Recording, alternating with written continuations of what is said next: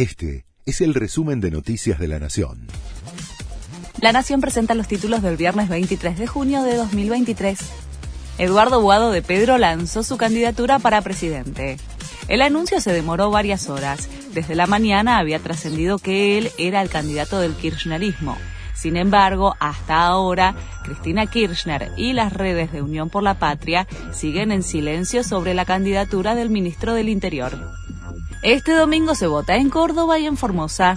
Eligen gobernador y vice, legisladores provinciales, intendentes y concejales. En Formosa, Gildins Fran buscará su octavo mandato consecutivo. Gobierna desde 1995. Su candidatura fue impugnada por la oposición y la Corte todavía no se pronunció sobre el tema. La Corte Suprema confirmó que ANSES tiene que pagar todos los gastos cuando pierde un juicio contra jubilados. Por la falta de costos extras al momento de perder juicios, el organismo no evitaba la judicialización de los reclamos y los dilataba hasta llegar a la Corte. La ANSES hasta abril registraba más de 250.000 juicios en trámite y cerca de 83.000 eran sentencias firmes pendientes de pago. James Cameron, director de Titanic, habló sobre la tragedia del sumergible Titán.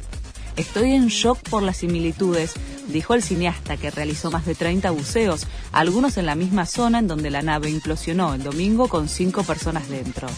Varias personas murieron en una tragedia similar, donde las advertencias no se escucharon, lamentó el director de cine. Sigue la fecha 21 del torneo de la liga. Anoche Godoy Cruz goleó 4 a 0 a Boca en Mendoza y River venció a Instituto 3 a 1 y le sacó 10 de diferencia a Talleres que mañana visita a Lanús. Hoy desde las 7 de la tarde Huracán se mide ante Newell's y más tarde Argentinos juega frente a Defensa y Justicia. Este fue el resumen de Noticias de la Nación.